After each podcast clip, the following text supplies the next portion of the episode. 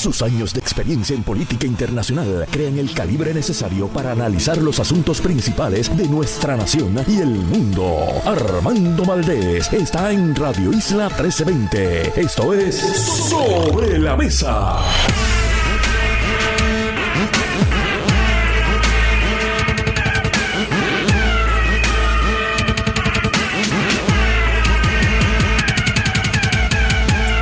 Buenos días Puerto Rico, soy Armando Valdés, usted escucha sobre la mesa por Radio Isla 1320. Hoy en Sobre la Mesa Pablo José Hernández Rivera estará con nosotros, comisionado, candidato a comisionado residente por el Partido Popular Democrático. Rosa Seguí también estará con nosotros, colaboradora, analista todos los viernes aquí en Sobre la Mesa. Yo creo que ella, no sé si ya oficialmente es aspirante, o quizás si este domingo sabremos, nos contará a qué puesto va a estar aspirando. Además estará con nosotros la soprano Anaís Mejías, protagonista de la obra Directores de Ópera. Y en el último segmento, Erika Piñero Sierra, trabajadora social y coordinadora general del Centro de Transformación y Ayuda a Sobrevivientes de Violencia de Género de la Fundación Sila María Calderón y el Centro para Puerto Rico. Todo eso y por supuesto como todos los días, el mejor análisis de todos los temas para hoy 17 de noviembre del 2023, víspera del descubrimiento de Puerto Rico que se celebra este 19 de noviembre y con todas las celebraciones en torno a la puertorriqueñidad, la defensa de nuestra cultura e identidad nacional. Celebración este fin de semana. Son las 8 y 3 minutos de la mañana. Los asuntos del país tienen prioridad. Por eso llegamos a poner las cartas sobre la mesa. Vamos a poner las cartas sobre la mesa de inmediato. Quiero discutir varios temas en la mañana de hoy. Voy a estar repasando algunos temas que se me han quedado pendientes de las últimas semanas y sí, voy a tocar nuevamente el tema de la Alianza Victoria Independentista, porque siguen saliendo informaciones acerca de ese acuerdo político y me parece que nos permite un análisis de cuáles son las posibilidades de esta agrupación de efectivamente derrotar el bipartidismo como han planteado es su intención. Pero quiero comenzar con al menos dos temas. Primero, Hace poco el periódico El Nuevo Día, esto fue el 10 de noviembre, o sea que el viernes pasado se me quedó pendiente esta asignación. periódico El Nuevo Día reportaba que un grupo de comerciantes estaba aduciendo a que el código de orden público establecido en el municipio de San Juan por el alcalde que impide, prohíbe la venta de alcohol después de las medianoche, una de la mañana, dos de la mañana no me queda claro exactamente cuáles son los horarios. Pero efectivamente, por algún espacio de tiempo prohíbe la venta y el expendio de bebidas alcohólicas dentro de los límites territoriales del municipio de San Juan.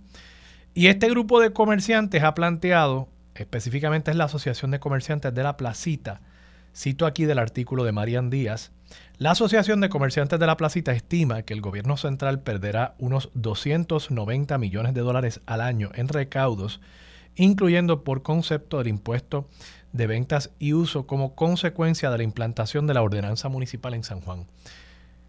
Eso genuinamente a mí me parece casi inverosímil y tendría que ver los datos que ellos están utilizando para justificar un estimado tan alto. Recordemos, cada por ciento del IBU genera aproximadamente 270 millones de dólares en ingresos al Estado.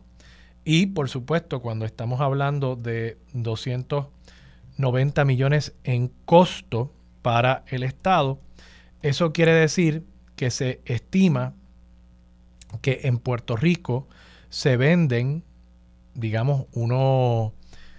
Eh, 2 billones de dólares posiblemente en alcohol en el horario, en el horario en que aplica eh, esta, esta prohibición de ventas de alcohol. Porque recordemos, lo que está planteado aquí no es una prohibición absoluta, no es una prohibición las 24 horas del día. es una prohibición específicamente durante un horario nocturno en el que, para estar claros, pues hay menos personas, por supuesto, menos personas en las calles del país. Y sí, hice el cálculo aquí mientras hablaba con ustedes, estaríamos hablando de que si 290 millones de dólares es el 11.5% de las ventas totales que se perderían durante un año, ventas de alcohol que se perderían durante un año en el horario de 1 de la mañana a 6 de la mañana, eso quiere decir que el estimado de este grupo es que en ese horario durante un año en Puerto Rico se venden 2.5 billones de dólares en alcohol y supongo yo que en alguna comida también que se venderá en esos establecimientos. 2.5 billones de dólares. Yo no puedo, genuinamente, y, lo digo con mucho respeto, yo no puedo creer ese dato. Que en ese horario la venta en los comercios al detalle, los pocos que quedan abiertos en ese horario, porque tampoco es, si uno dijera, bueno, es que todos los comercios, todos los restaurantes en Puerto Rico permanecen abiertos durante ese horario y ahora van a tener que cerrar. Pero no, es que ya los restaurantes y las barras que abren después de la una de la mañana son de por sí ya una minoría. Y entonces, pensar que en esa minoría de establecimientos, en espacio de cinco o seis horas, durante un momento en el que probablemente es el de menos público en la calle, no digo yo en esos establecimientos, quizás en esos establecimientos es el momento pico de sus ventas, eso es posible. Pero que me digan que en esa minoría de establecimientos, cuando hay menos gente en la calle que en cualquier otro momento, se venden 2.5 billones de dólares y que eso se va a dejar de vender porque se prohíbe la venta de alcohol, difícil, no sé, me, me suena raro. Y lo traigo no por criticar a los amigos de la Asociación de Comerciantes de la Placita, a quien en otras instancias yo he apoyado con asuntos como el tema de otras limitaciones que se han querido poner a el ruido en sus establecimientos, etcétera. Reconociendo ¿no? que esa zona es una zona de entretenimiento donde, claro, hay que establecer un balance porque también hay personas que viven allí, ¿no? Pero en este caso, pues tengo que señalar, y lo traigo nada más como un asunto quizás hasta em, ejemplificante, porque yo veo a menudo eh, grupos en Puerto Rico, grupos empresariales, grupos gremiales, que plantean estas cifras, se reproducen a través de los medios de comunicación. Si suficientes medios de comunicación repiten el dato, de pronto se convierte en un hecho consumado que efectivamente se va a perder 300 millones de dólares en actividad eh, o por lo menos en ingresos al Estado por medio del IBU, y pues presumo que plantearían que también se pierde 2.5 billones de dólares en actividad económica y de pronto se convierte de nuevo en, un hecho aceptado por todo el mundo. Y a veces, pues yo creo que tenemos que detenernos por un momento y decir, bueno, vamos a mirar esto.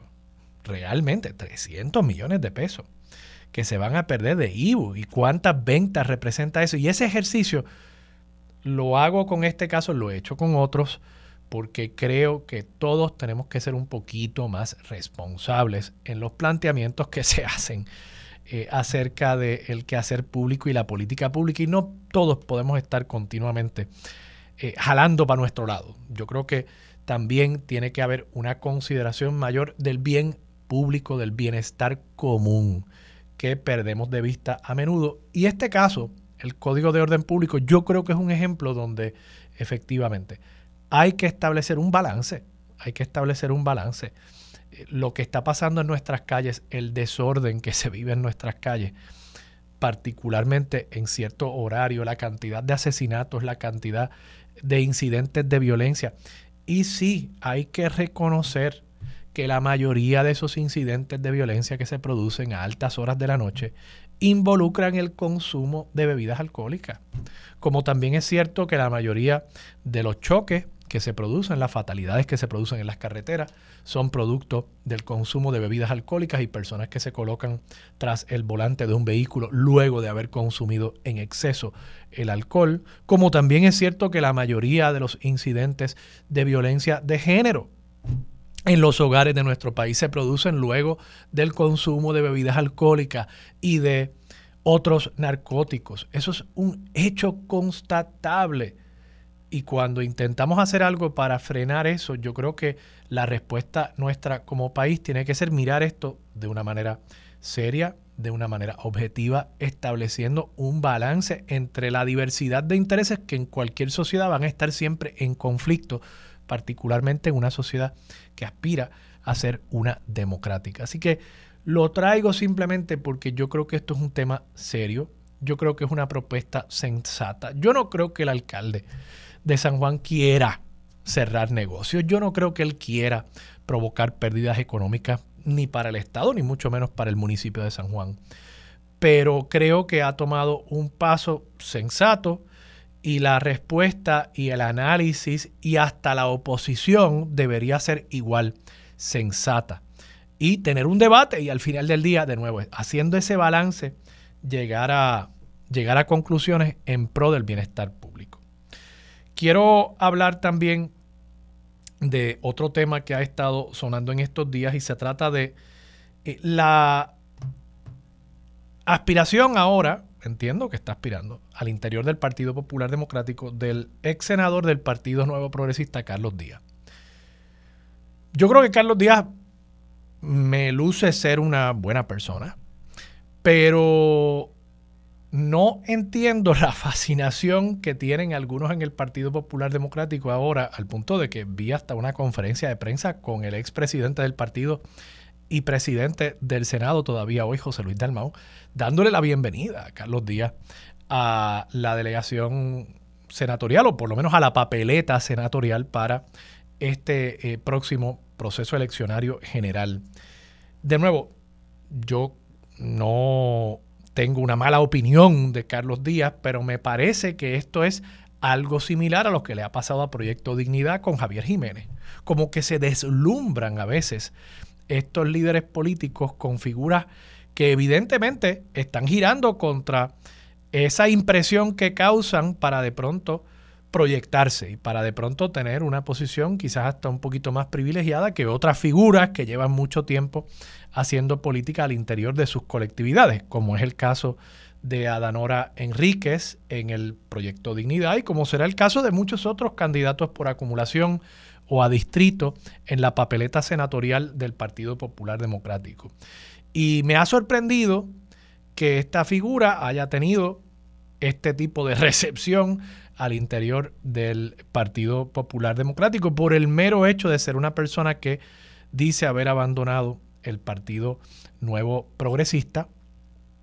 De paso, una persona que, si mi memoria no me falla, ya había sido derrotado también en un proceso primarista al interior del Partido Nuevo Progresista. Así que lo traigo simplemente para que quizás de nuevo en el análisis de estos temas haya un poco más de, de sensatez, haya un poco más de calma, porque parecería ser que hay una emoción muy grande que no necesariamente corresponde con el efecto, el impacto, el valor que traiga Carlos Díaz a la papeleta. Más allá de que, pues, de nuevo, no me parece una mala persona, eh, me parece que es un profesional con un bagaje importante, pero igual así hay muchas otras personas, muchos otros candidatos que en esa papeleta y en otras también traen ese tipo de bagaje, ese tipo de experiencia y no veo por qué se deba privilegiar a esta figura en particular por el mero hecho de que dice haber abandonado el PNP, una figura que ni siquiera es senador en este momento, que es un ex senador de esa colectividad. Lo dejo sobre la mesa. Hablando de temas políticos, vamos a entrar en materia con el tema de la Alianza Victoria Independentista. Miren, yo creo que la Alianza Victoria independentista tiene un planteamiento interesante. Como ustedes saben, yo apoyaba el que en la ley se permitiesen las candidaturas coaligadas. Yo no tengo mayor objeción con eso, pero, como también había planteado, me parece que la constitución establece que la legislatura, no me parece, lo dice explícitamente la constitución, esto no es un asunto de apreciación, la Constitución establece que la legislatura fija las normas acerca de los partidos y los procesos electorales. Y claro que hay unas limitaciones. La legislatura no creo que tenga la capacidad legal constitucional para prohibir un partido, por ejemplo. Aunque, aunque, si ustedes se fijan, tácitamente sí lo hace. Porque si usted quiere formar su partido, pero no puede conseguir las firmas para inscribir su partido ante la Comisión Estatal de Elecciones, pues usted no va a aparecer en la papeleta. Tan sencillo como eso, igual que los candidatos independientes. Un candidato independiente no es que simplemente se pare en la esquina y proclama, yo soy candidato independiente. No, que para tener acceso a la papeleta hay que cumplir con unas normas.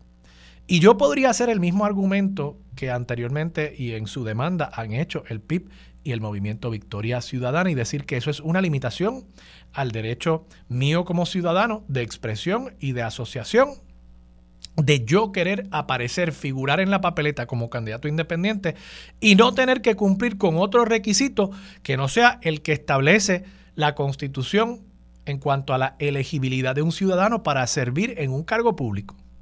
Pero no, nosotros hemos aceptado que la legislatura puede establecer otras normas, que puede establecer normas como tener que presentar ante la Comisión Estatal de Elecciones un cierto número de firmas para poder figurar en la papeleta. Y yo creo que es lo mismo que sucede con el tema de las candidaturas coaligadas. Yo no tengo problema con ellas, pero quienes fijan las normas, que son los legisladores, establecieron que no se permitía que para figurar en la papeleta usted tiene que pertenecer a un partido o ser un candidato independiente. No puede pertenecer a dos, no puede figurar en dos encasillados.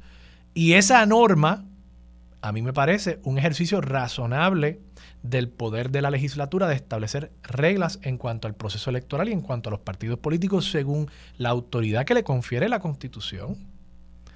De nuevo, políticamente se podría, yo creo que sería lo mejor que permitiéramos las candidaturas coaligadas, pero jurídicamente creo que no hay un planteamiento de una violación clara constitucional. Así que, dicho eso, y estos dos partidos, Victoria y Partido Independentista, aceptando que no iban a lograr más por la vía judicial, han optado por la vía política. Una vía política que yo creo que encierra una serie de complicaciones. Entonces, cuando yo digo esto, yo sé que van a haber personas en Twitter y yo sé que ese es el libreto que tienen las personas que apoyan esta alianza Victoria Independentista. Van a decir, ah, es que le tienen miedo a la alianza. Mire, yo les voy a ser enteramente honesto. Lo que yo escucho de mis amigos en el Partido Popular y de mis amigos en el Partido Nuevo Progresista no es preocupación, es regocijo estoy siendo bien honesto. Pregúntenle a sus amigos populares, pregúntenle a sus amigos PNP. Los populares y los PNP están contentos con esto. Están contentos con esto porque entienden que es más fácil derrotar una alianza de esos dos partidos, dos partidos que van a tener, y yo no creo que haya ningún problema con esto pero dos partidos que los tres candidatos principales, entiéndase, Juan Dalmau para la gobernación, presumiblemente Ana Irma Rivera Lacén para la comisaría residente y Manuel Natal para el municipio de San Juan, los tres candidatos son independentistas. Y en un partido, Victoria Ciudadana, que alberga dentro de sí una red anticapitalista, no lo estoy diciendo peyorativamente, es un hecho que existe una red anticapitalista al interior de Victoria Ciudadana y que el Partido Independentista Puertorriqueño es miembro de la Internacional Socialista. Esos son hechos.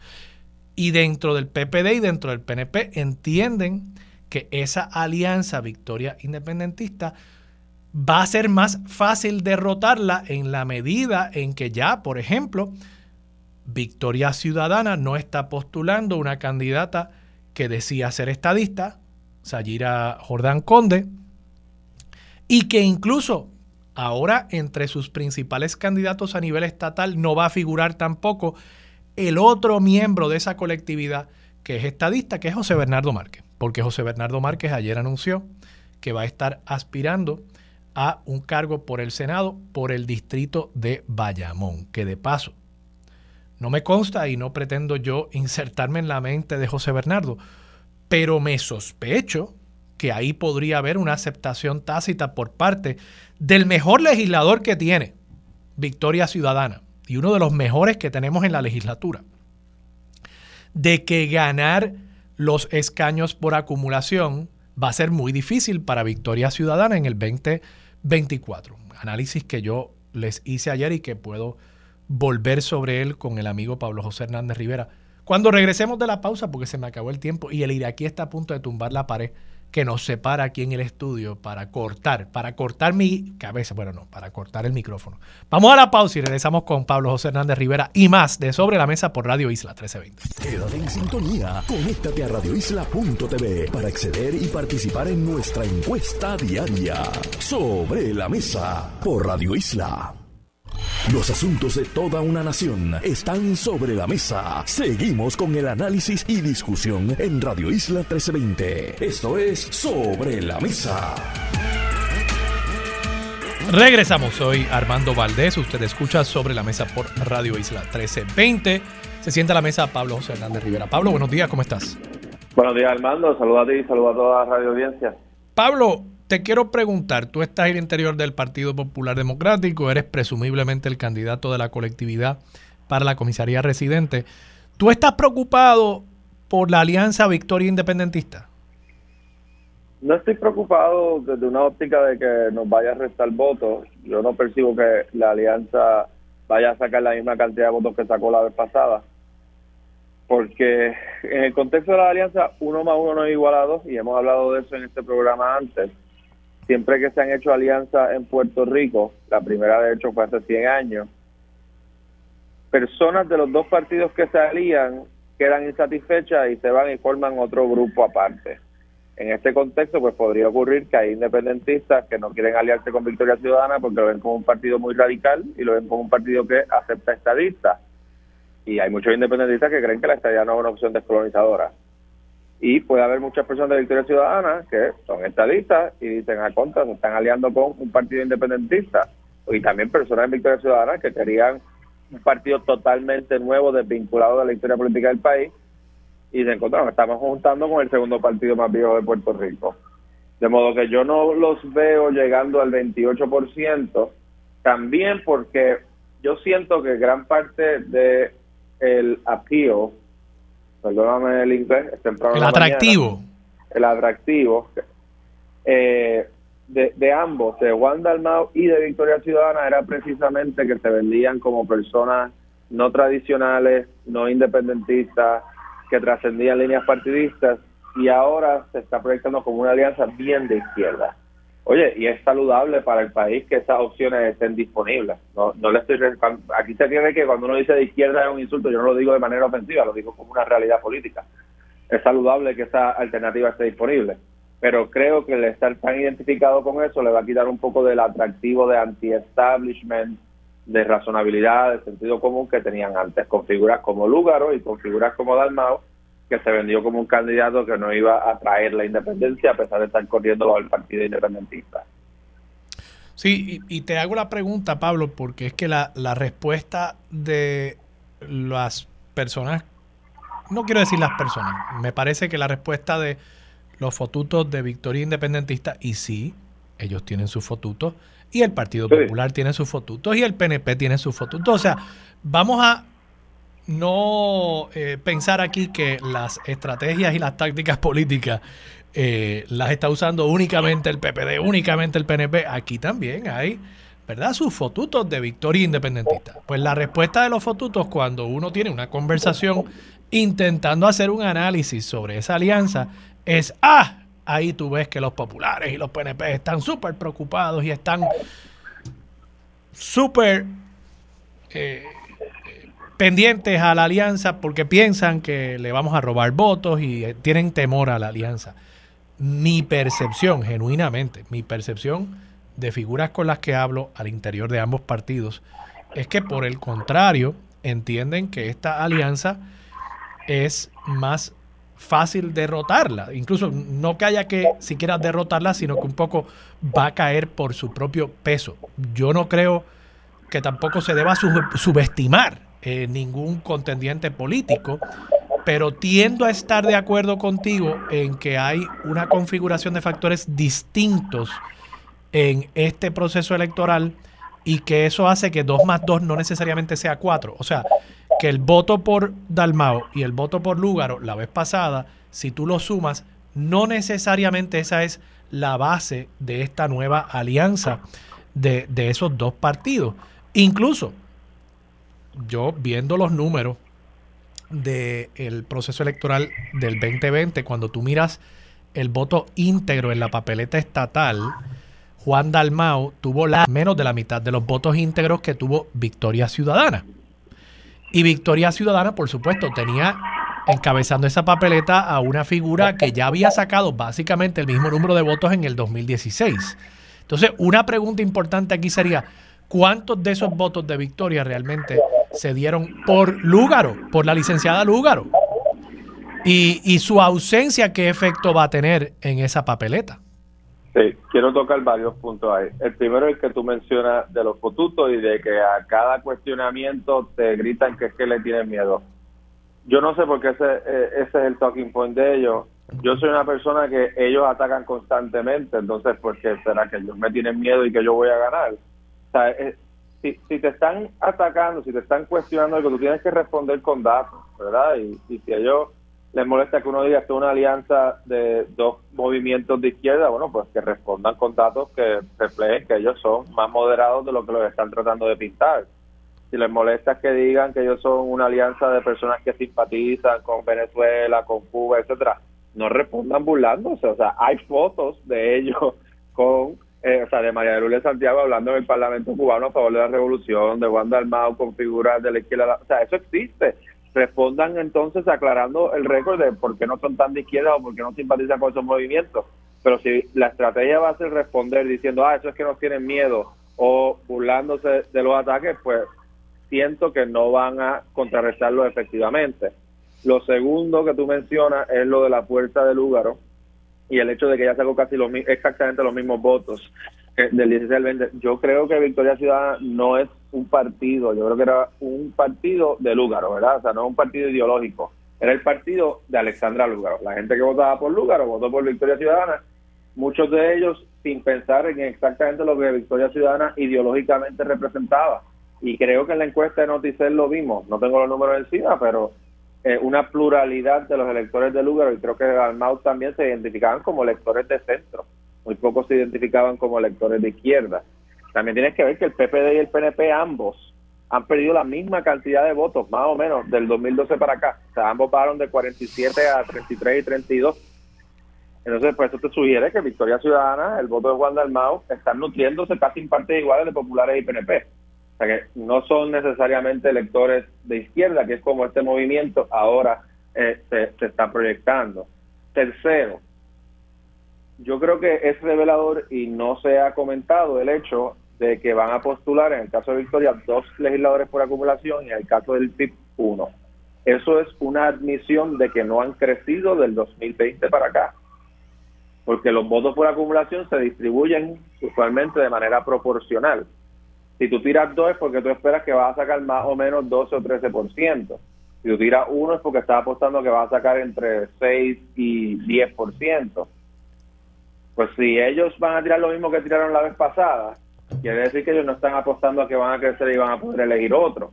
Yo sé que la respuesta a eso es, ah, pero el PPD va a tirar menos, sí, pero el PPD está haciendo una corrección.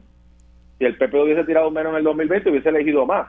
Así que ahora lo que el PPD está haciendo es apostando a que va a sacar más o menos lo mismo que la vez pasada y va entonces poder elegir en vez de dos, cuatro o cinco. Pablo, tenemos que irnos a la pausa. Quiero dejar el tema ahí porque ese tema de la reducción en los escaños eh, del Partido Popular Democrático por acumulación, o por lo menos los candidatos que va a postular, me parece interesante. Creo que va a tener unos efectos también sobre la alianza, pero quiero discutirlo en el contexto primero de lo que esto significa para el partido más antiguo, el partido que en un momento fue hegemónico en Puerto Rico, eh, cuando regresemos hablamos sobre ese tema y otros con Pablo José Hernández Rivera, quien sobre la mesa por Radio Isla 1320. Quédate en sintonía, conéctate a radioisla.tv para acceder y participar en nuestra encuesta diaria sobre la mesa por Radio Isla.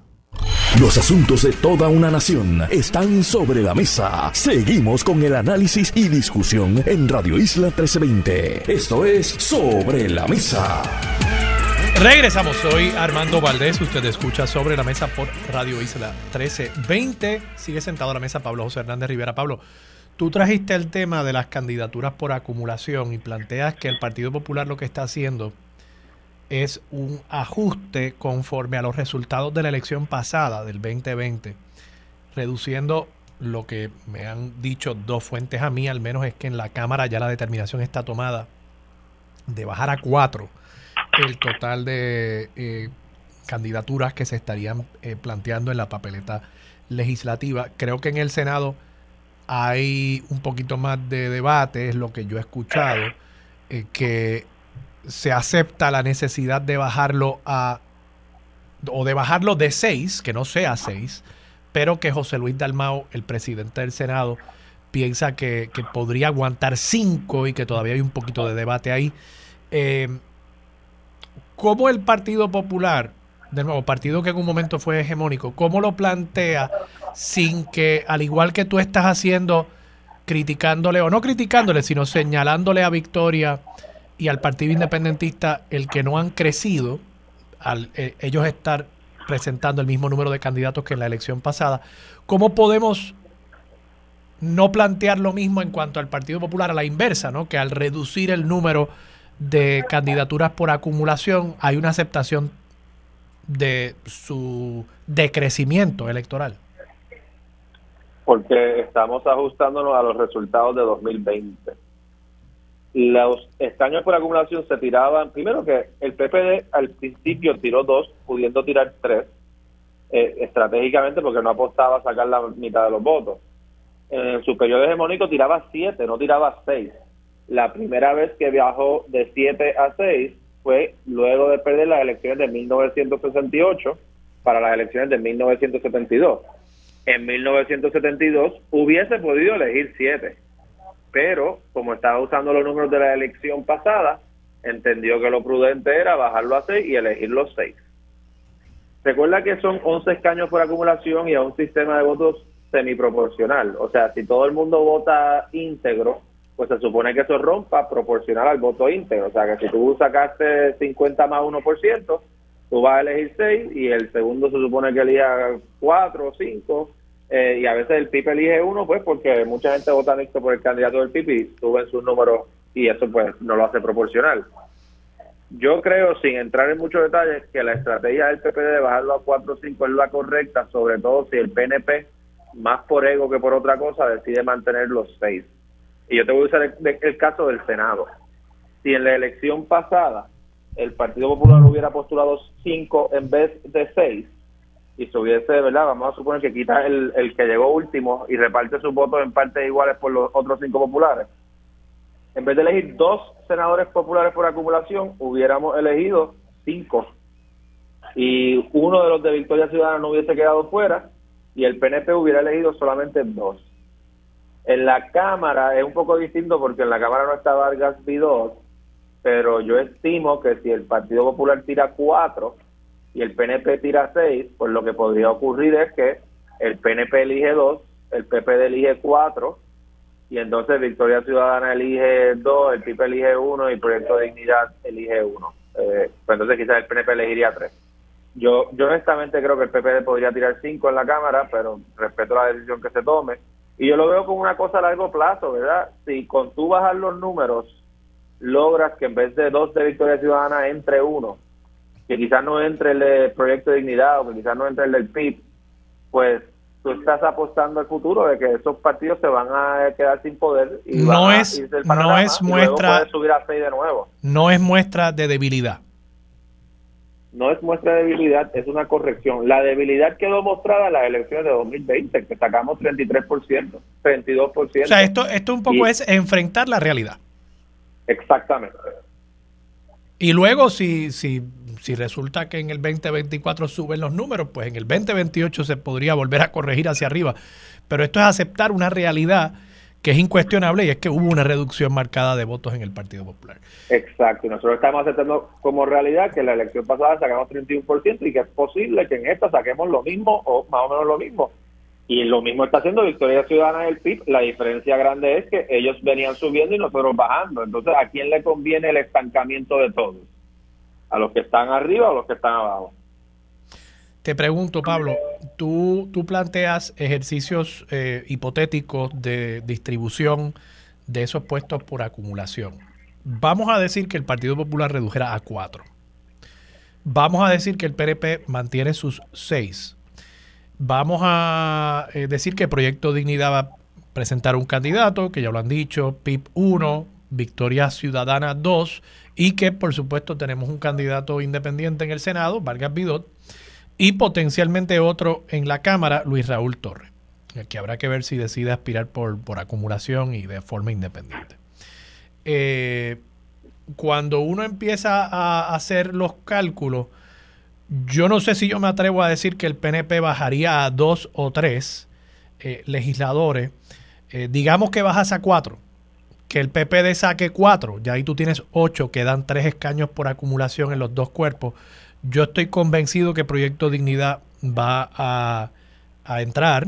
Yo estoy convencido que el PIB, que tiene tradición de pedirle a la gente que busque esos candidatos, o sea, ellos entran no por el voto íntegro del PIB, sino porque mucha gente cruza buscándolo por la campaña esta famosa de que hacen falta ¿no? Eh, en, la, en la legislatura. Y eh, tienes entonces un escaño que quedaría abierto que en el Senado uno quizás pensaría que Vargas Vidal lo cogería, o bueno, quizás Victoria Ciudadana logre colar uno de los candidatos suyos. En la Cámara, pues igual queda uno. Eh, ¿crees, que, ¿Crees que eso es una posibilidad? ¿Crees que Victoria Ciudadana en este acuerdo con el Partido Independentista no está potencialmente disparándose en el pie? con una papeleta legislativa donde evidentemente no van a pedir el voto íntegro porque están diciendo vota por un candidato del PIB en el distrito senatorial y por uno de Victoria Ciudadana y después en los distritos representativos busca los del PIB o busca los de Victoria. O sea, no va a ser una papeleta íntegra. No se están disparando en el pie con los escaños que ya ostentan, incluso al punto de que ayer, no sé si viste esta noticia, José Bernardo Márquez anuncia que va a ir eh, al Senado por el distrito de Bayamón. No está aspirando a revalidar en su puesto por acumulación. Bueno, lo, que te voy a decir es, si el PNP abandonara el ego de querer tirar 6 y tirar a 5, el PP de tirar a 5, es bien, bien, bien probable que elijan 5, 5 y 1. Y entonces ahí sacaste de carrera a Dignidad, a Victoria Ciudadana o al PIB. O sea, a dos de esos tres partidos. Pero con la intención del PNP tirar 6 pues, y el PP de bajar a 4 o 5, es bien difícil que el PNP elija más de 2 o 3. ¿De verdad? Eh, y entonces eso, sí, y entonces eso le va a dejar, al menos que el PNP de una pela masiva que no se vislumbra. Pero entonces eso le va a dejar a, a Victoria Ciudadana, al PIB y a Proyecto de Dignidad espacio para ocupar. Vamos a suponer que el PNP tira 6 y arrasa como en el 2008, cosa que no vislumbro bueno, pues en ese caso entrarían probablemente los seis del PNP, los cuatro del PPD y como tú dices, quedaría un escaño para todos los partidos emergentes. Pero yo no veo eso pasando. Eh, en cuanto a lo del voto por acumulación, sí, creo que he levantado un punto importante. Los candidatos de Victoria Ciudadana sacaron más o menos la misma cantidad de votos porque pidieron un voto íntegro y se distribuyeron de manera equitativa. Vamos a ver cómo eso cambia cuando no estén pidiendo el voto íntegro porque, por ejemplo, yo creo que si tú tenías, y si tú ves los números de voto mixto, tú ves que Mariana Nogales sacaba mucho más votos directos que José Bernardo. Pues vamos a suponer que eliminaste el voto íntegro por completo. Pues es posible que una Mariana Nogales hubiera sacado, vamos a inventarnos aquí los números, 80 mil votos y José Bernardo 20. Porque no tiene el voto íntegro para levantarlo y eso sí les puede costar grande en, la elección de 2024. Sí, mientras que el PIB, insisto, el PIB pues tiene mucha tradición de pedirle el voto a otros partidos por esos candidatos que ellos postulan para la legislatura. Así que veremos interesante. Yo creo que yo creo que se configura un año electoral que nos va a mantener a todos los que somos junkies de esto eh, pendientes a lo que está pasando y de nuevo, oiga, el análisis es análisis. Eh, no se trata aquí de que uno le tenga miedo. A mí me interesa, o sea, yo como alguien que eh, le, gusta eh, el, análisis político, pues es algo que creo que, que, seguimos en elección tras elección a partir de la del 16, reescribiendo el antiguo libro de la política. Esa cosa de que el PPD y el PNP se dividían 95% del voto y lo que decidía la elección era eh, en qué dirección eh, iban 50 mil electores en el país, pues ya eso ha cambiado por completo. Y eso, pues para alguien que le interesa esto, es, eh, un, ejercicio que levanta mucho interés por parte nuestra. Así que, Pablo. Sí, no, y Armando, yo quiero reconocer, ¿verdad? Algo positivo de la alianza, ¿verdad? Yo creo que es algo histórico y eso se les debe reconocer es arriesgado, sobre todo para la historia ciudadana, y cuando es algo arriesgado hay que reconocer que es algo valiente, y también felicitar al PIB porque es conveniente para el PIB, porque el PIB ha cogido el partido que llegó tercero y, lo ha puesto detrás de su candidato a la gobernación que llegó cuarto, y políticamente es una movida magistral.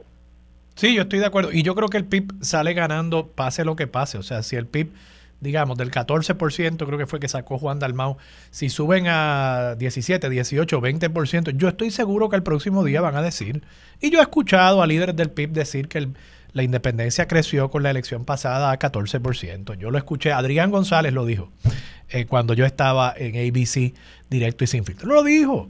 Así que yo sé que ellos al próximo día van a decir que el la independencia en Puerto Rico y el apoyo al candidato independentista creció a X por ciento. Lo van a decir, así que el PIB gana eh, en todo esto. Eh, y, en eso estoy de acuerdo contigo. Bueno, Pablo, gracias. Gracias. Pablo José Hernández Rivera candidato a la comisaría residente por el Partido Popular Democrático. Vamos a la pausa, regresamos con más de Sobre la Mesa por Radio Isla 1320. Quédate en sintonía, conéctate a radioisla.tv para acceder y participar en nuestra encuesta diaria. Sobre la Mesa por Radio Isla. Su compromiso con la justicia social, los derechos humanos y la equidad la convierten en pieza clave para discutir los temas sobre la mesa. Ahora se une a la mesa la licenciada Rosa Seguí Cordero. Regresamos, soy Armando Valdés, usted escucha sobre la mesa por Radio Isla 1320. Rosa seguía está sentada a la mesa. Buenos días, Rosa. Buenos días, Armando, y buenos días a todas las personas que nos sintonizan. Rosa, obviamente quiero hablar contigo sobre la alianza, pero, pero, hay una noticia, tú la semana pasada te excusaste y te la había planteado acerca de una solicitud que ha hecho la comunidad no binaria en el tribunal para que se le obligue al registro demográfico a reconocerles. Y el planteamiento aquí es que eh, se puedan eh, identificar con una X en los documentos vitales, o sea, que no se les identifique con una M o con una F, eh, indicativo obviamente del género masculino o femenino, ¿no? Sino que se les permite identificarse con una X. E, explícanos un poco ¿por qué la solicitud? ¿verdad? Yo creo que ya ha habido una, eh, una aceptación muy positiva, me parece a mí, eh, de, la eh, comunidad LGBT, particularmente de la comunidad homosexual y lesbiana, ¿no? En cuanto a, su integración a la sociedad, aunque obviamente todavía hay personas que rechazan el planteamiento, pero creo que ha habido una aceptación del matrimonio igualitario, y de diversidad de otros derechos que, se les han reconocido. Pero creo que todavía hay menos conciencia de estos conceptos que han ido surgiendo, diría yo, en los últimos 10 años en la conciencia colectiva, ¿verdad? Sé que esto es un tema que en las universidades se lleva discutiendo mucho tiempo en los programas de estudios de género y de sexualidad, pero quizás en, en la palestra pública, en el mainstream, hay menos conciencia. Y me gustaría quizás empezar por ahí para, creo que la, educación es importante, que no, no todo el rechazo a estas medidas eh, se fundamenta necesariamente en el odio, sino que también puede haber rechazo a estas medidas porque no se entienden. Y creo que es importante también educar. Sí, hay mucho desconocimiento. Eh, y pues las leyes no, no van a la, a la par con, con, el dinamismo y los cambios de la sociedad. Lo, lo, vemos en los temas del racismo que todavía vivimos y con mucho dolor tengo que, que, diferir, Armando, porque en la legislatura no hay apertura. En la legislatura de Puerto Rico, en la mayoría de la legislatura de Puerto Rico no hay apertura a estos temas.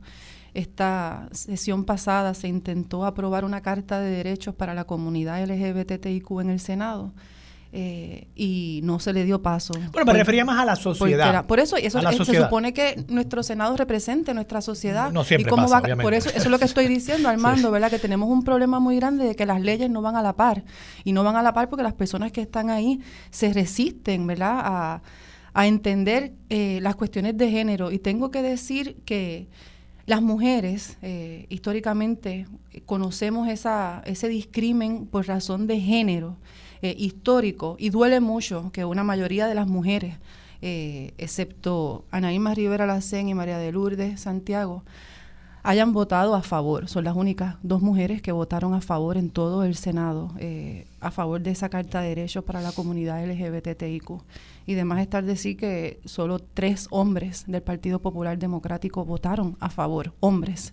¿Verdad? Que es increíble que eso haya sucedido y nadie del PNP. Eh, así que hay que educar, como tú bien dices, eh, eh, sobre estos temas y son unos temas que nos tienen que llevar a la empatía, ¿verdad? necesitamos empatía, hay unos valores de la humanidad que hemos estado perdiendo. y nos encontramos en una resistencia y, no nos percatamos que esas resistencias cuestan vidas a personas, ¿verdad? La falta de inclusión, la falta de entendimiento. Eh, agraciadamente, Colegio Trabajo Social, ¿verdad? Y, asociaciones de, de, psicólogos reconocidas eh, están a favor de, que se le permita a las personas identificarse. En Puerto Rico, eh, desde el año 2014, si no me equivoco, existen leyes que prohíben la discriminación por género, ¿verdad? Pero si no hablamos de lo que es el género y pensamos que es como incorrectamente quieren los grupos conservadores llamar que es una ideología, no es una ideología, es todo lo contrario a una imposición, ¿verdad? Es a que se permitan a las personas eh, identificarse con cómo se sienten. Eh, aquí hemos utilizado, Armando, el ejemplo de las personas intersex como para ese ejemplo claro de cómo hay eh, una imposición de la sociedad sobre los géneros, ¿verdad? Porque las personas intersex pueden nacer con distintos órganos reproductivos y por tanto no podemos encajonarlas, no podemos querer decirle cuál es el sexo o el género con el cual se tienen que identificar, porque tendrían ambos sexos, así que ¿cómo vamos a hacer? ¿Cómo las vamos a, tratar?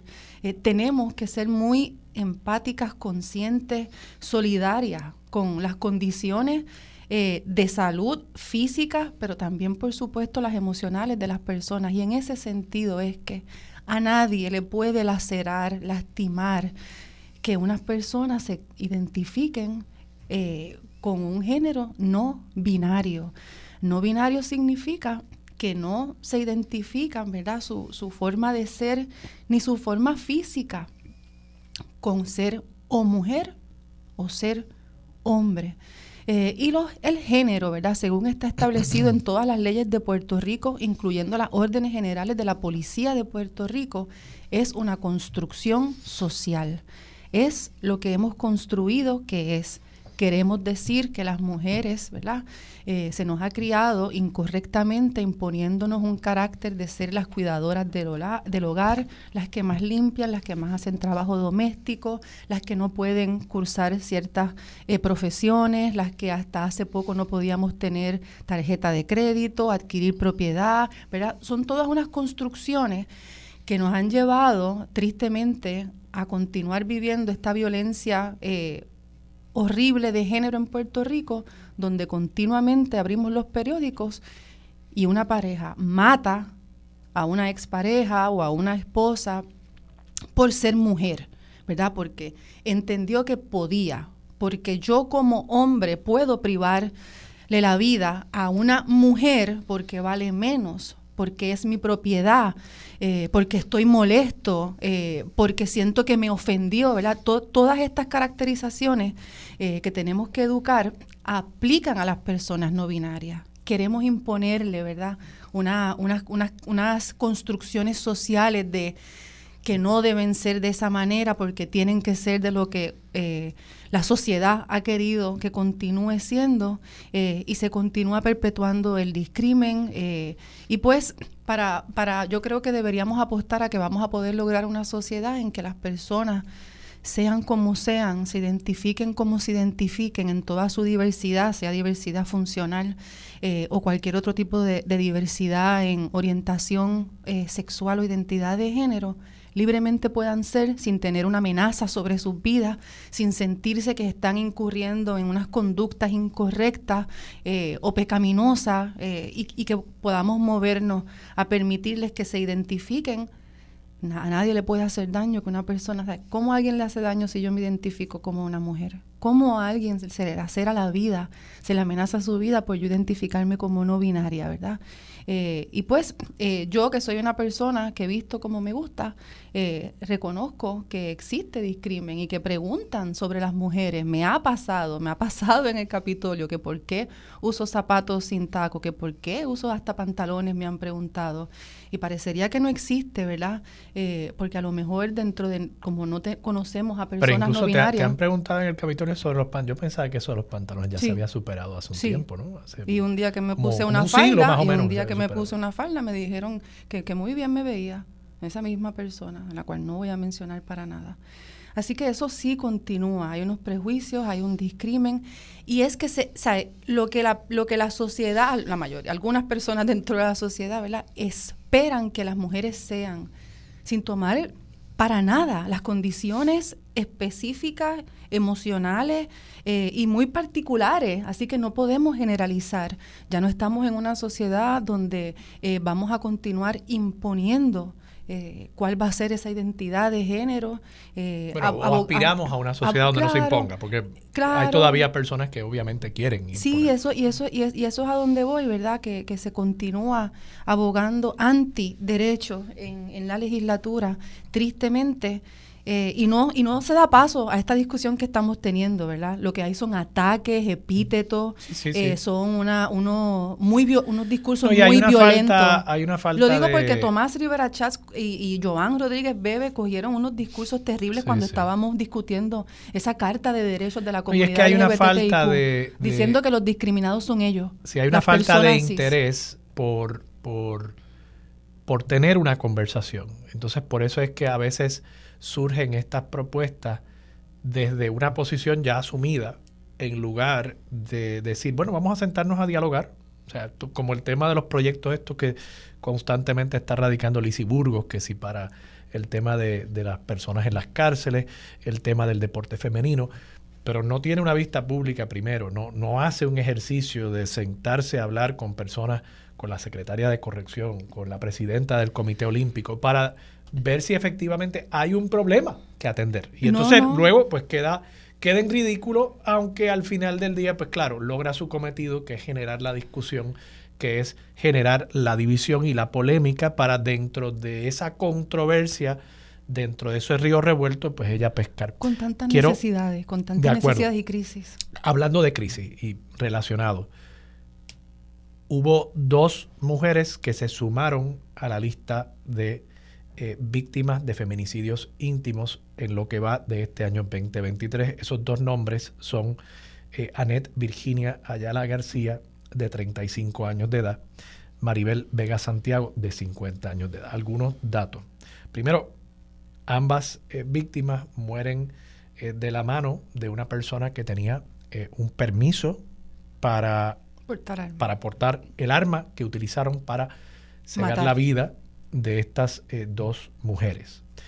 En lo que va de este año 2023, ya son 18 las víctimas de feminicidios íntimos en Puerto Rico hasta el momento, ¿no? Considerando las investigaciones que se han hecho y demás. La edad promedio de estas víctimas es 43 años de edad. Tenemos desde eh, mujeres de 23 años de edad hasta mujeres de 66 años de edad en este grupo, pero el promedio es 43. En 16 de estos 18 casos, el arma que se empleó fue un arma de fuego. Y en 13 de esos 16 casos en los que se empleó un arma de fuego, el arma de fuego era un arma legal para la cual la persona tenía un permiso de uso. O sea, más del 80% de los casos fue utilizada un arma de fuego legal para la cual la persona tenía permiso de portación. Eso es una crisis. La crisis de las armas de fuego, la falta de regulación, en que la legislatura constantemente se, se acepte el cabildeo millonario para abogar, para alegadamente flexibilizar eh, el uso de armas de fuego, la aportación, eh, y no hay ninguna campaña, Armando, educativa, ¿verdad?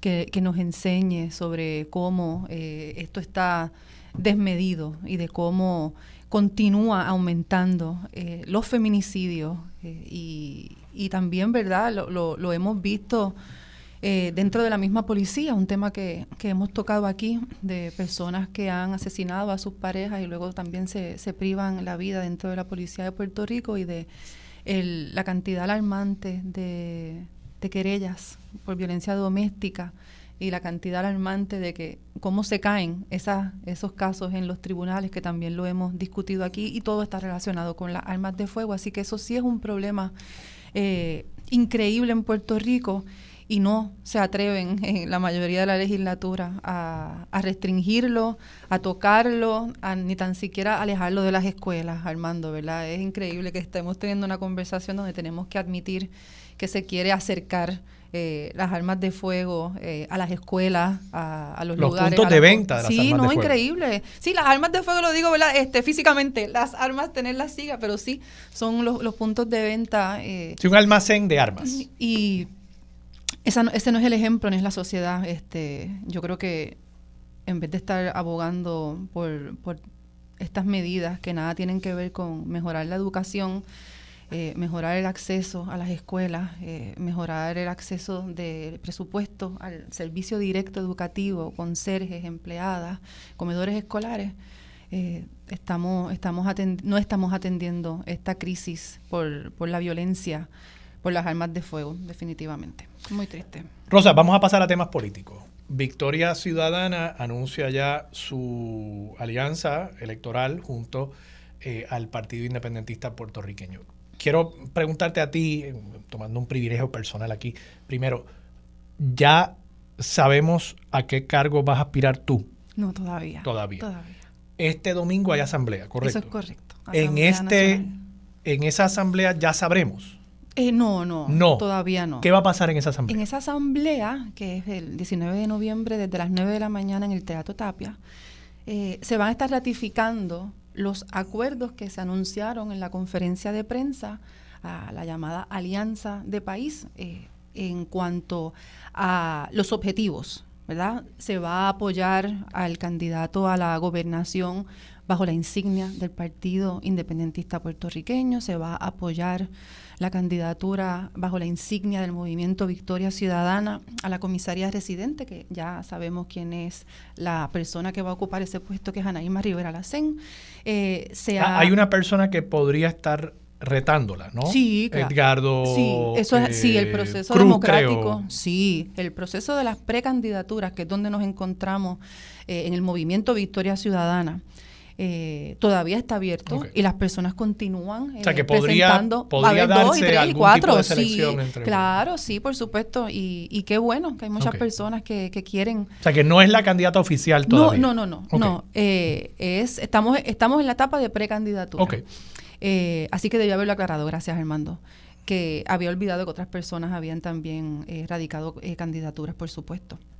Ya, ya radicó, no me queda claro. yo, yo no, yo tampoco sé exactamente. me parecería que, sí, me parecería que sí, porque pues creo que debe cumplir con el proceso para luego hacer su anuncio, así que tengo que pensar que sí, que, cumplió con el proceso. Esta persona, de paso, es, es quien fuera el candidato independiente a la alcaldía de Cabo Rojo, ¿era? Guánica. Guánica, sí, Guánica, correcto, Guánica, eh, que, se disputó ahí, la casi, casi, casi eh, gana. Creo que la decisión fue por cincuenta y pico de votos eh, y ganó finalmente el candidato del Partido Popular, si no me equivoco, pero esta persona era independiente, había sido miembro del PNP, creo que lo había... Proyecto Dignidad. y lo expulsaron. ¿Te acuerdas aquel Proyecto audio Dignidad? que Sí, se escuchó sí, de por ser homosexual? Tienes razón, tienes razón. eh. Que también es eh, miembro de la comunidad LGBT y entiendo que es estadista. Eh, él, él ha estado involucrado en, en actividades de Victoria Ciudadana. Sí, Sí, O sea, que es miembro de Victoria Sí, Ciudadana. correcto, sí. No sabía si había llegado ahora para. sí, para lo- no, lo he visto en, en varias actividades hace muchos meses. Sí, sí. y claro es, y es, en efecto, una persona que apoya la estadidad para Puerto Rico. No lo tengo claro, pero no lo dudo. Sí, sí, No- no- creo que no- el- estoy- eh, y eso, ¿verdad? Yo no le pregunto a nadie en Victoria cuál claro. es su es la preferencia de Estado. Te pregunto algo, Rosa. Eh, en esa línea, si fuese, digamos que, no creo que esto vaya a pasar, pero si finalmente Edgardo Cruz fuera seleccionado por la, la mayoría del, del grupo que sea que va a escoger, no, no, ¿cómo se va a escoger los candidatos? ¿Una asamblea también? Sí, son asambleas, asamblea. el método es alterno. Ok.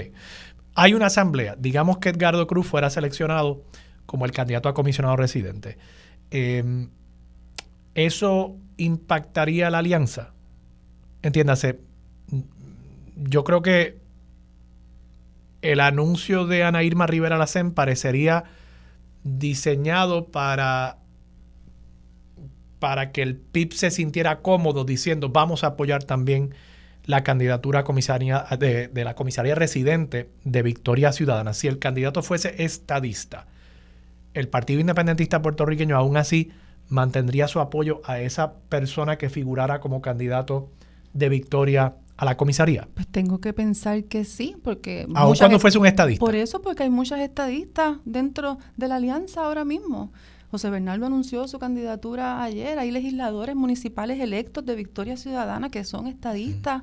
Eh, en ningún momento hemos abogado en contra de ninguna de las opciones. Por el contrario, Victoria Ciudadana abraza como método descolonizador la Asamblea Constitucional de Estatus que necesariamente tiene que incluir todas las opciones descolonizadoras, la estadidad una de ellas.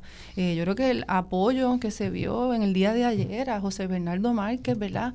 Por sus capacidades, eh, por su trayectoria, por su compromiso, por su transparencia, eh, es reconocido por todos los partidos. Yo, yo creo que hasta tú has reconocido la ejecutoria de José Sin Bernardo duda. Márquez. Lo dije hace unos minutos. Entonces, querer eh, traer el tema de que si por ser estadista o alguien independentista o por a favorecer la libre asociación, me parece que son de los cucos de la vieja política. Y yo creo que estamos intentando de todas las maneras de romper, como dice José Bernardo, ese esquema en el que se trata de decir que si perteneces a esta colectividad, solo puedes tener esta preferencia de estatus. Y me duele porque no veo, ¿verdad?, Eh, el mismo énfasis ni la misma visceralidad en contra de Proyecto Dignidad, que tiene una candidata abiertamente independentista y que tiene candidatos estadistas. Y no escucho a nadie diciéndole el partido Dignidad es independentista, ni es, un, ni es una mogolla tampoco, solo lo veo utilizado esos epítetos en contra de Victoria Ciudadana. Y me parece increíble, ¿verdad?, que no podamos distinguir porque la, la- el el estatus de Puerto Rico no ha cambiado, independiente de haber tenido al Partido Nuevo Progresista en el poder por muchos cuatrienios. Así que, ¿verdad?, Eh, eh, sería entrar en un tipo de demagogia abogar porque en este momento haya nuevamente un candidato independentista a la gobernación eh, y se le quiera decir victoria independentista a esta, a esta alianza de país que desde un principio ha dicho que estamos de acuerdo en que tenemos que buscar una opción vinculante descolonizadora eh, y que no es un junte, ¿verdad? Como Victoria no lo es, eh, no es un junte para abogar por la independencia. Me parece Claro, que pero eso es- Rosa, es la, para- la pregunta la hago porque Juan Dalmao el 14 de abril de este año, y estoy citando aquí de un artículo de José Delgado en el periódico El Nuevo Día, Juan Dalmao detalla que posible alianza con Victoria Ciudadana no incluirá compartir una candidatura a la comisaría residente. Abril, claro. Claro, y la razón por la cual dijo eso fue, y cito, estoy citándolo aquí directamente, si yo soy el candidato a la gobernación del Partido Independentista puertorriqueño, debo tener un compañero o compañera de papeleta que responda al proyecto político que yo represento, porque es la manera de tener una dualidad de lo que puede ser un proyecto común en lo que se haga desde Puerto Rico y lo que se haga desde Washington. Eh, evidentemente, a lo que está aludiendo aquí es que su candidato a comisionado residente, que va a representar a Puerto Rico en Washington, si él es el candidato a la gobernación, tendría que ser independentista, ¿no? Eh, o sea, no lo estoy diciendo yo, lo dice Juan Dalmao. Entonces, entonces te voy a vuelvo, la pregunta creo que es válida. Si Edgardo Cruz fuese el candidato y es estadista, pues me pregunto si todavía la alianza estaría dispuesta, no la alianza, el PIB estaría dispuesto a apoyar a ese candidato, o si quizás esa parte de la alianza pues tendría que eh, ponerse a un lado. Ante la pregunta hipotética, ¿verdad? Porque todavía no sabemos qué es lo que va a suceder, yo tengo que pensar que sí. Yo creo que lo que tú me estás diciendo, ¿verdad? El hecho de que haya habido un cambio eh, tan positivo hacia poner al país primero, eh, esa generosidad que ha venido del PIB, ¿verdad? Un, partido histórico de, ¿cuánto? 70, más de 70 años, que jamás pensó que iba a votar por otro partido, lo está haciendo.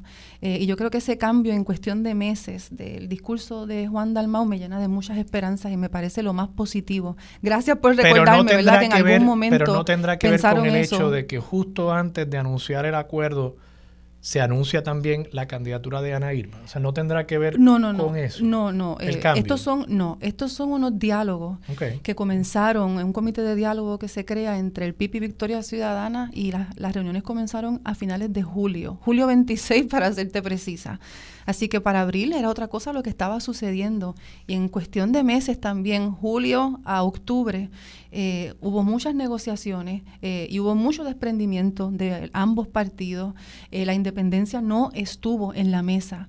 la independencia, o sea, buscar una persona independentista o hablar de Ana Irma solo por ser independentista no fue una consideración. aquí la consideración ha sido tenemos un código del PNP que va a prohibir eh, cualquier tipo de coaligación. ¿Cómo vamos a lograr poner a Puerto Rico primero? Y esto es lo que, lo que pudimos hacer con mucho entusiasmo. Rosa, gracias. Gracias por estar disponible para Sobre la Mesa. ¿Cuándo sabremos acerca de tu candidatura? Pues yo espero que próximamente, yo espero que próximamente podamos tomar esa decisión. No, queda, mucho, no queda mucho. Claro que sí. Rosa, gracias. Vamos a la pausa. Regresamos con más de Sobre la Mesa por Radio Isla 1320. Quédate en sintonía. Conéctate a radioisla.tv para acceder y participar en nuestra encuesta diaria. Sobre la mesa por Radio Isla. Los asuntos de toda una nación están sobre la mesa. Seguimos con el análisis y discusión en Radio Isla 1320. Esto es Sobre la Mesa.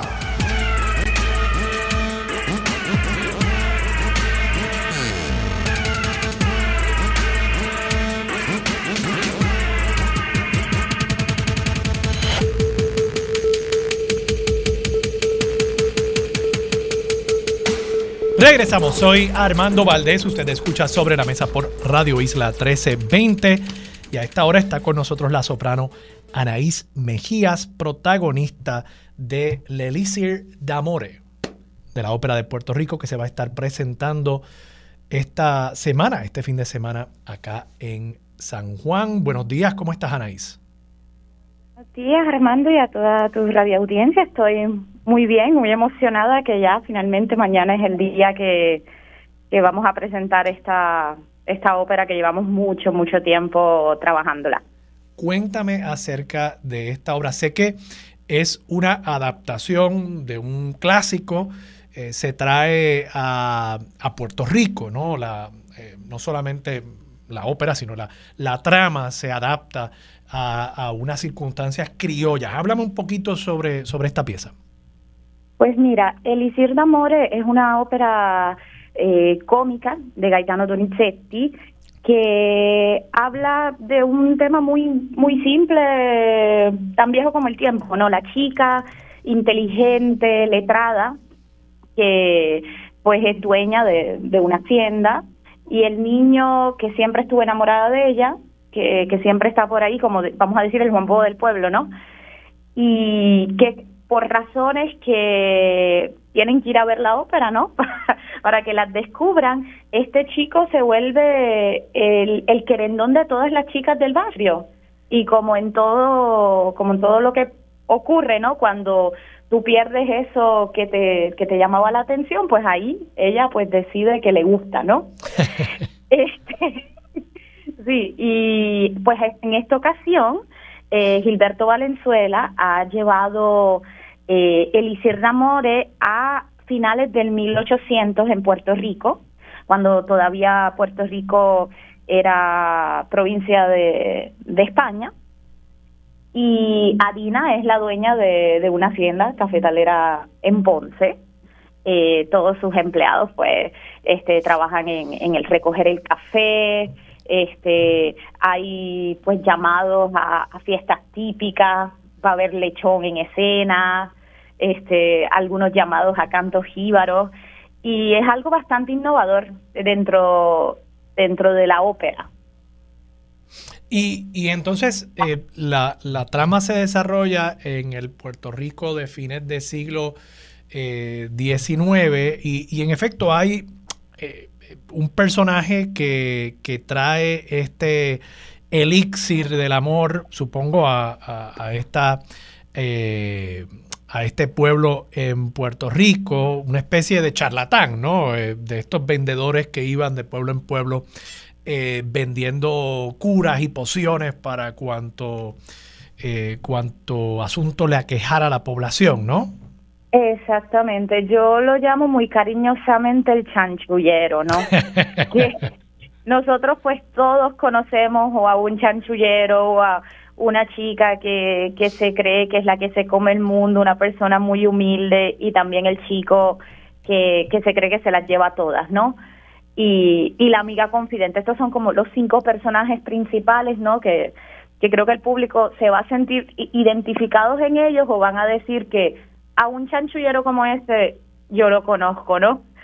Y efectivamente él trae el, el famoso elixir de amores, pero que resulta que tiene sus efectos por causalidades de la vida, pero no porque sea tan mágico.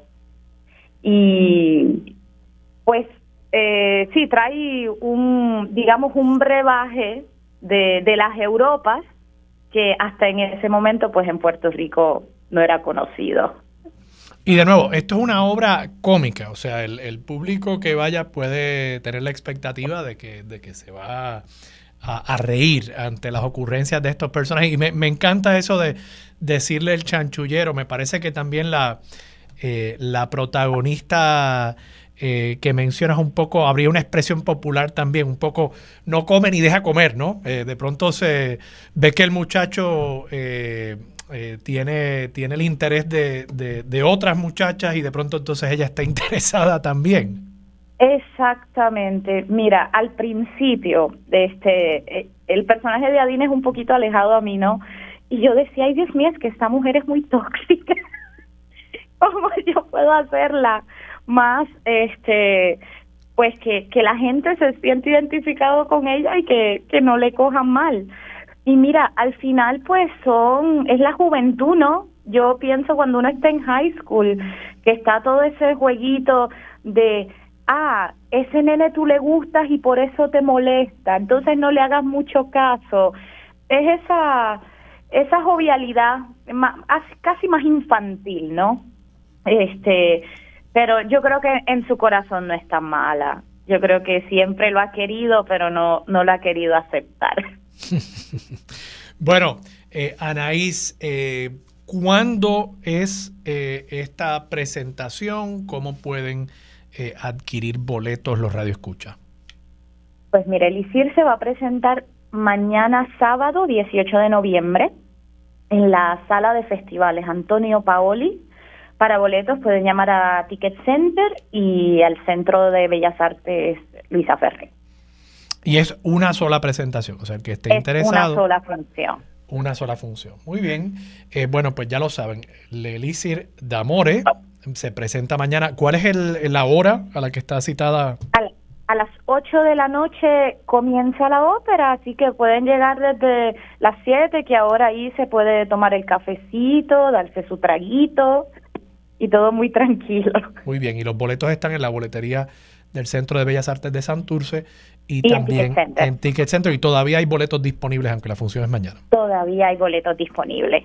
Excelente. Y es para toda la familia, desde cero años hasta Juventud Divino Tesoro. Excelente. Bueno, pues Anaís, muy agradecido que hayas estado disponible. Les deseo mucho éxito. Eh, yo sé que montar teatro en Puerto Rico y más teatro lírico no es fácil. Eh, es una obra de amor, literalmente. Y, y por eso pues les agradezco y les felicito por este esfuerzo. Muchísimas gracias por darnos la oportunidad. La soprano Anaís Mejías, protagonista de Lelisir de Amore, que se presenta mañana en el teatro, eh, en la sala de festivales Antonio Paoli, en el Centro de Bellas Artes en Santurce. Vamos a la pausa, regresamos con más de Sobre la Mesa por Radio Isla 1320. Quédate en sintonía, conéctate a radioisla.tv para acceder y participar en nuestra encuesta diaria. Sobre la Mesa por Radio Isla. Los asuntos de toda una nación están sobre la mesa. Seguimos con el análisis y discusión en Radio Isla 1320. Esto es Sobre la Mesa. Regresamos hoy Armando Valdés. Usted escucha Sobre la Mesa por Radio Isla 1320. Y a esta hora está con nosotros de la Fundación Sila María Calderón y el Centro para Puerto Rico, Erika Piñero Sierra, que es trabajadora social y la coordinadora general del Centro de Transformación y Ayuda a Sobrevivientes de Violencia de Género. Erika, buenos días, ¿cómo estás? Buenos días, Armando. Encantada de estar nuevamente en este espacio y quiero aprovechar para agradecerle su sensibilidad ante los feminicidios y la importancia que es de nombrar a las mujeres que han sido víctimas de feminicidio y que desaparecieron de la vida de sus familias y de sus hijas. Así que gracias por eso. Se lo, se lo agradezco. Eh, creo que es importante, ¿no? No, no es una mera estadística. Eh, son seres humanos, son mujeres que, dejan un vacío, ¿no? Al interior de todos nuestros corazones, pero particularmente de sus seres queridos. Hábleme un poco del centro de transformación y cómo ayuda con las sobrevivientes, que a mí me encanta, digo, quisiera no tener que hablar ni de sobrevivientes ni de víctimas, pero me gusta eh, la idea de sobreviviente, ¿no? Eh, porque queremos que sobrevivan, queremos que, tengan vida. Eh, y, creo que es un giro en torno al uso de la palabra víctima, que sin duda, cuando es un feminicidio, no cabe otra. No hay por qué usar un, eufemismo, ¿no? Es una persona que es víctima de, de un asesinato. De un delito. Pero en este caso son mujeres que sobreviven. Eh, ¿Qué hace el centro para colaborar, para apoyar a estas personas? Sí, el centro está enfocado en atender a toda persona mayor de cuatro años que sobrevive la violencia de género. Eso significa que son también sus familiares, las personas que se ven afectadas. Eh, no solamente las sobrevivientes directas, que son mayormente las mujeres, sino también sus hijas, sus familiares, su mamá, su papá, eh, personas que se vean afectadas dentro de la situación que vivió esa sobreviviente dentro de las dinámicas de poder y control y violencia en todas sus manifestaciones. La mayor parte de, de, los servicios que ofrecemos, que han estado disponibles en todo momento desde que se inauguró el proyecto, son servicios de trabajo social, intercesoría legal, psicología, representación legal e intercesoría legal y otras coordinaciones. Uno de los servicios bien importantes también es el grupo de apoyo, porque sanar en colectivo es bien valioso y bien poderoso para las sobrevivientes. Así que esa es la gama de servicios que tenemos desde el proyecto, los servicios se ofrecen de manera virtual y presencial y de igual forma todas las coordinaciones a través de las coordinadoras programáticas, esta servidora la coordinadora educativa. Así que hay una gama de, de servicios que se brindan para que las sobrevivientes puedan acceder a otros servicios fuera de nuestro proyecto como lo de vivienda, lo de el aspecto financiero, el acceso a eh, identificar oportunidades de empleo dignos para ellas. Se hace toda una gama de servicios y un plan de servicio que establecemos desde el día uno y desde ese plan de servicio respondemos a las necesidades de la participante. ¿Cómo compara este año 2023 con otros años en cuanto a feminicidios íntimos? Eh, pues ha habido otros años que han sido también muy fuertes. Han habido estadísticas que han llegado a los 19 también o 20 feminicidios. Sin embargo, eh, no, importa cuánto, cuánto tiempo ha pasado, una mujer que lamentablemente muera a manos de su pareja o es pareja sigue siendo muy doloroso independientemente eh, de las estadísticas. Ahora bien, eh, nuestro enfoque siempre va dirigido en la psicoeducación dentro de los procesos y también el enfoque va dirigido en, verbalizar y en denunciar las situaciones que están surgiendo dentro de las dinámicas de poder y control, las relaciones de pareja, las relaciones violentas, y buscamos la forma eh, como en conjunto con las alianzas con las organizaciones también sin fines de lucro y las alianzas con las agencias gubernamentales que atienden a las mujeres en sus momentos de separación y el detente para que puedan acceder a los servicios dignos que merecen. Y eso es lo que buscamos. Eh, creo que todas las organizaciones estamos eh, eh, aliadas a que queremos un año o todos los años de la vida sin un feminicidio. Ahora bien, eso no es posible si no se comienza con la psicoeducación, que no se comienza con el aprendizaje, si no establecemos la educación en todos los espacios públicos, incluyendo la escuela, que esté enfocado en una perspectiva de género y que esté enfocado en una vida libre de violencia para que eliminemos los constructos sociales que establecen y los estereotipos que establecen qué es una mujer y qué es un hombre y cómo son las relaciones interpersonales entre ambas partes.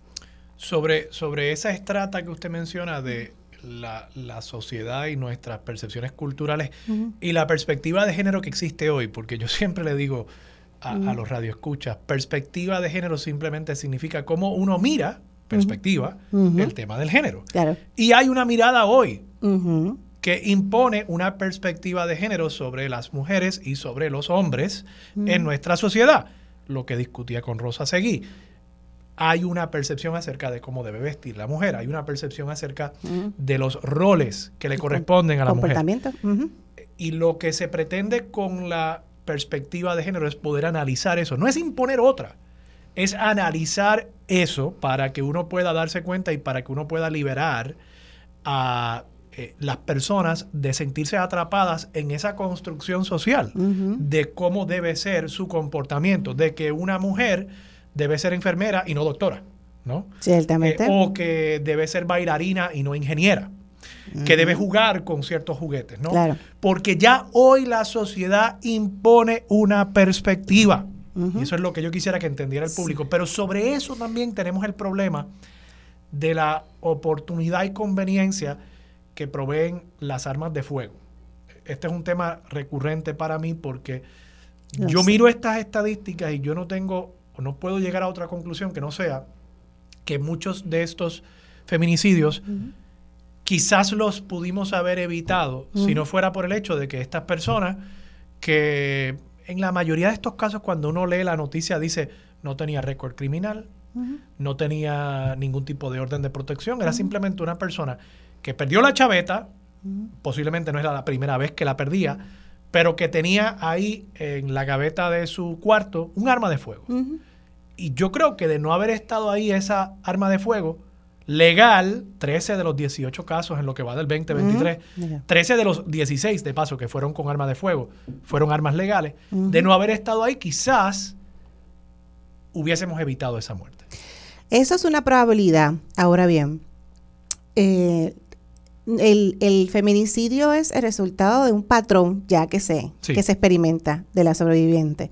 Así que las dinámicas primeramente comienzan con el control, con quién te relacionas, con quién vas a salir, cómo te vas a vestir, cómo vas a actuar, particularmente con quién te relacionas. Es un control absoluto de no puedes visitar a tus familiares, no puedes tener amigas, hasta el punto de buscar la forma de crear el escenario para que deje también su empleo. Así que las dinámicas se dan desde el inicio de la relación. Luego comienzan las fases que conocemos de los ciclos de violencia, que comienzan en muchas ocasiones las intimidaciones, luego se dan las violencias físicas, los golpes, o en muchas ocasiones el maltrato es hacia la niñez para lastimarla a ella o herirla a ella directamente. Así que se da todo un ciclo empiezan las violencias bien incrementándose, luego se da entonces el ciclo de la reconciliación, el perdón y nuevamente comienza nuevamente el ciclo, ¿sí?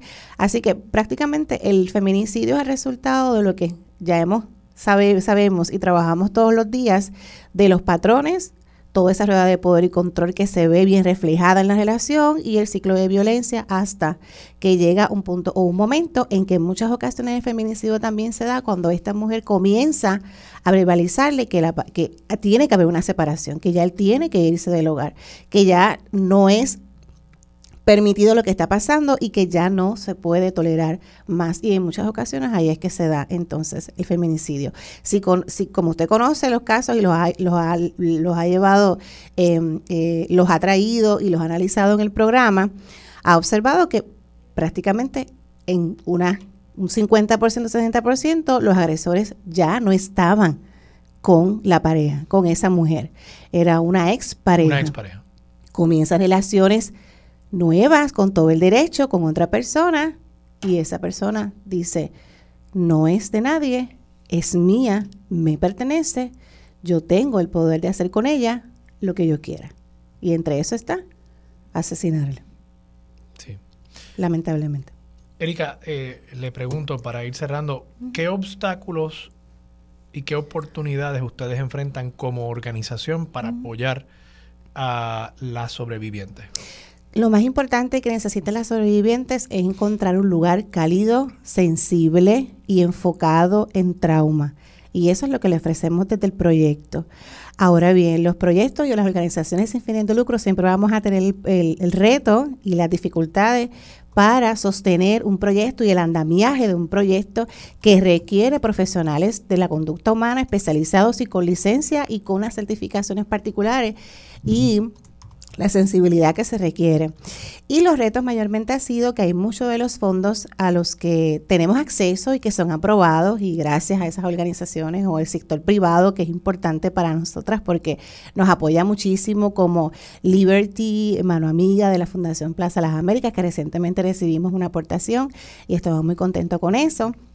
Ahora bien, hay otros fondos que son federales o estatales que en muchas ocasiones el reto está en que hay fondos que son a través de desembolsos eh, y esos desembolsos tardan un poco, esa es la realidad. Hay, hay organizaciones que son más, eh, la entrega es más eh, a la fecha que se determina y se, se firma el acuerdo.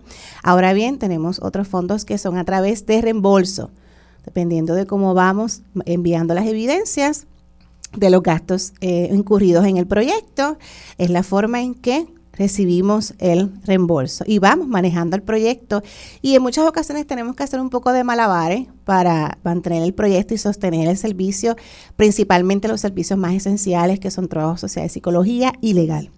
La mayor parte de los referidos que recibimos son del sistema de justicia para apoyar a las mujeres que solicitaron órdenes de protección o cuentan eh, con algún remedio provisional independientemente de la orden porque nuestro proyecto ofrece servicios en todas las manifestaciones de violencia de género.